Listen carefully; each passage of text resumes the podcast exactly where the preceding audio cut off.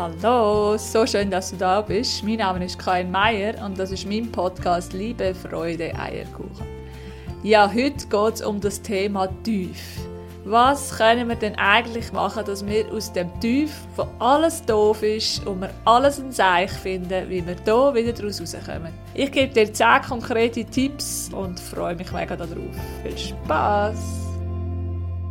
Kennst du das Gefühl, wenn alles nervt, wenn alles einem auf den Zeiger geht? Nichts macht Spass und man hat einfach keinen Bock auf irgendetwas. Da kann die Sonne noch so scheinen und der Partner noch so gute Ideen bringen für Aktivitäten. Irgendwie geht ihm einfach alles auf den Wecker. Kennst du das auch?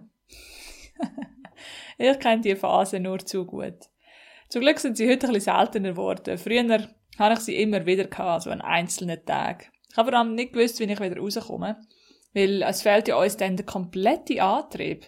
Wir tun uns selber so furchtbar leid und keine Liebe von der Welt lenkt für uns.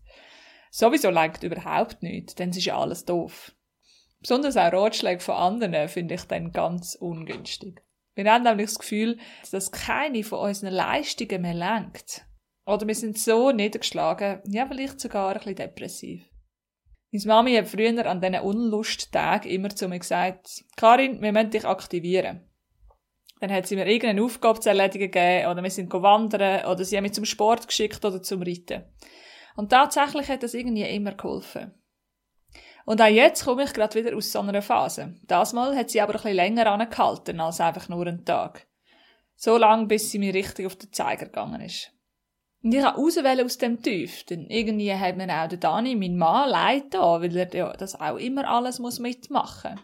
Und ja, was braucht es denn immer als erstes, wenn wir etwas verändern wollen? Hm, Akzeptanz. Wenn wir nämlich unser Tief verteufeln und uns ständig fragen, was denn jetzt schon wieder los ist, oder wieso geht's denn jetzt mir schon wieder so schlecht, wieso kannst du nicht einfach mal zufrieden sein mit dem, was du hast, ja, dann finden wir keine Antworten. Im Gegenteil, wir werden ja nur noch wütender auf uns selber. Also ich versuche dann immer irgendwie, so gut wie es halt geht, das Tief zu akzeptieren als ein Teil von meinem Weg. Als etwas, wo jetzt einfach nötig ist und wo jetzt dazugehört. Wir können ja auch nicht immer in unserem Höch sein. Es muss ja irgendwo auch den Gegensatz geben. Sonst würden wir ja gar nicht unterscheiden zwischen gut und schlecht. Also, Tipp Nummer eins: Akzeptiere dein Tief. Dann ist für mich auch wichtig, herauszufinden, was mir denn eigentlich gut tut. Mach dir darüber mal Gedanken und mach das so oft, wie du kannst. Das kann sich ja verändern. Vielleicht ist es heute malen und vielleicht ist es morgen lesen.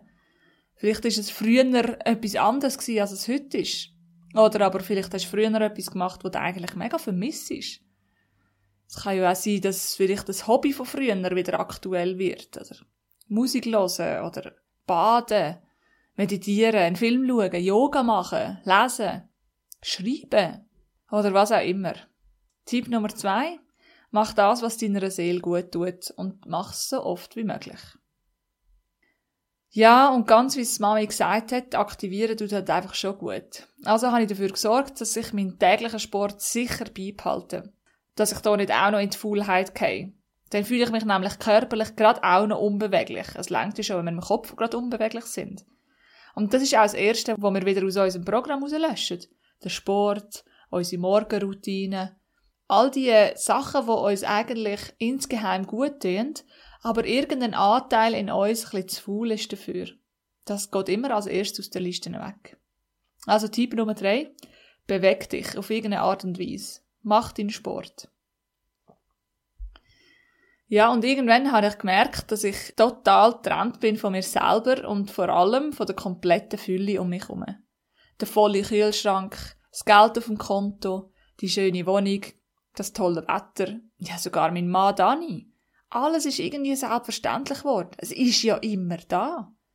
Die tägliche Dankbarkeitspraxis habe ich total vernachlässigt und somit überhaupt nicht mehr wahrgenommen, was ich eigentlich alles habe. Ich glaube, das ist eine der wichtigsten Erkenntnisse aus dem Tief. So habe ich beschlossen, dass ich mir einfach für den Moment alles wegnehmen muss, damit ich wieder auf den Boden komme. Okay, vielleicht nicht ganz alles, aber ein Teil. Und zwar die zwei wichtigsten, nämlich das Essen und der Mann. Also habe ich mich entschieden, weil ja sowieso gerade Frühling ist und das der ideale Zeitpunkt ist, es wird gefastet. Weil ich meinen täglichen Sport nicht wollte aufgeben, oder wie wir ja jetzt gerade vorher besprochen haben, mich an zwingen, den nicht aufzugeben, hat eine Fastenkur an müssen, wo mir genügend natürliche Nährstoffe gibt, damit ich mich ausreichend kann bewegen und gleichzeitig kann arbeiten kann. Supplementieren mit künstlichen Nährstoffen habe ich nicht wollen. Also hat Google geholfen und es ist relativ schnell klar gewesen, dass es Basenfasten wird. Beim Basenfasten verzichte ich eigentlich auf alles, was säurebildend ist. Idealerweise natürlich auch der Stress. Du verzichtest also auf alle tierischen Produkte, auf Nikotin, auf Alkohol und auf Kaffee. Es bleibt also bei Früchten, Gemüse, Herdöpfel, Quinoa, Samen, Kerne und pflanzliche Öl sowie Essig. Tatsächlich hätten das schon einen Unterschied davon machen für mich. Tipp Nummer 4 also. Fasten für eine gewisse Zeit, damit du die grosse Vielfalt an Nahrungsmitteln wieder schätzen kannst. Ja, und schließlich haben Dani und ich gemeinsam entschieden, dass es mal wieder Zeit ist für das Wochenende allein. In der Regel machen wir das einmal im Jahr, dass jeder allein verreist. Weil, wie du vielleicht weißt, arbeiten wir miteinander, wir wohnen miteinander, wir sind immer zusammen. Und der Dani ist für mich wie zur Selbstständigkeit geworden, so wie auch ich für ihn. Und das empfehle ich allen, die so viel Zeit miteinander verbringen, dass man auch wieder zurückkommt zu seiner eigenen Selbstständigkeit, dass man auch wieder merkt, ah, ich komme auch allein Schlag. Denn gerade das Verreisen ist bei uns ganz klar aufgeteilt gewesen. Ohne dass wir es je besprochen ist ganz klar gewesen, wer was macht, wer organisiert was, wer interessiert sich für was. Und irgendwie wollen wir auch verhindern, dass die Beziehung zu einer Gewohnheit wird oder zu einem Alltag wird. Im Gegenteil, wenn wir nachher wieder heimkommen, dann freut man sich so ganz anders aufeinander. Wir haben das vor zwei Jahren gestartet, wo jedes allein eine Woche in die Ferien ist. Jeder hat das können machen, was er wollte. Und hat einfach seinen eigenen Bedürfnissen können folgen. Der Dan ist eine Woche wandern und ich bin eine Woche Yoga machen. Und letztes Jahr haben wir das genau gleiche nochmal gemacht. Jeder hat wieder eine Woche Zeit für sich gehabt. Da ist der Dani wieder wandern und ich bin fasten. Das ist das richtige Fasten gewesen, also nach der Buchinger Methode, wo man wirklich auf alles verzichtet. Und das hat so gut da, einfach auch zum allein sein und auch wieder merken, hey, ich komme allein zu Schlag und auch ein bisschen merken, was sind eigentlich meine Bedürfnisse. Ja, und so hat jeder zwei Nächte an einem anderen Ort gebucht. Ich bin ins Albulatal und dann in Richtung St. Gallen. So habe ich auch die Chance mal wieder gehabt, mit mir allein zu sein, mir zuzulassen, meine Gedanken zu sortieren, das zu machen, was mir Freude macht und ganz bei mir anzukommen. Also Tipp Nummer 5. Organisiere ein paar Tage allein, damit du Zeit kannst mit dir verbringen und dich nicht kannst ablenken lassen. Und wie es der Zufall hat wollen, ist das monatliche Telefongespräch mit meiner Freundin Miriam auch in die Woche gefallen, wo ich mein Tief hatte. Miriam ist eben genau auch so ein Machercharakter, wie ich normalerweise bin, wenn ich gerade nicht in meinem Tief bin. Das ist so unglaublich inspirierend gewesen. Ich habe einfach zuerst ein bisschen jammern und habe dann die spannenden Inputs von ihr anhören. Und sie hat es so wunderbar gemacht und hat mich inspiriert und eben nicht irgendwelche cleveren Ratschläge gegeben. Sondern sie hat irgendwie genau verstanden, wo ich gerade bin und sie kennt eben den Macherteil in mir. Und dann ist es so wunderbar gewesen, den von ihr aktivieren zu lassen. Und solche Menschen können Welten bewegen in uns. Also wenn du irgendwie kannst, dann lass dich inspirieren von außen. Das ist also mein Tipp Nummer 6. Umgib dich mit Menschen, sei das in echt oder als Podcast oder als Film oder als YouTube-Video, wo dich dazu inspirieren, wieder ins Handeln zu kommen. Und so oft ich die Möglichkeit hatte, in diesen zwei Wochen, habe ich mich auch zurückgezogen. Für den Moment habe ich soziale Live-Kontakt gemieden und habe viel Zeit mit mir selber verbracht. Ich habe gemerkt, dass ich ja niemandem etwas bringe, wenn ich nicht so gut drauf bin oder wenn es mir gerade nicht so gut geht. Und es hat mir auch einfach gut getan, jetzt für mich allein zu sein. Und das ist also mein Tipp Nummer 7, der Rückzug. Und während der Wanderung an meinem Wochenende habe ich für mich ein paar wichtige Entscheidungen getroffen. Das ist etwas, was mega simpel tönt und doch so wichtig ist. Weil, wenn ich zum Beispiel entscheide, jetzt, Verantwortung für mein Leben und all meine Lebensbereiche zu übernehmen, dann tönt doch das viel besser und hat doch auch viel mehr Kraft, als wenn ich einfach denke, oh, ich möchte kein Opfer mehr sein. Also überleg dir, was du gern ganz konkret möchtest verändern und triff eine Entscheidung.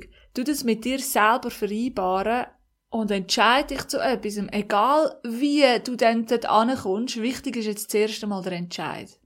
Das ist also der Tipp Nummer 8. Triff Entscheidungen, die deine Grundhaltung verändern. Und ich als Mensch, der Schlaf liebt, ist das natürlich der nächste Tipp. Gönnt dir so viel Ruhe wie möglich.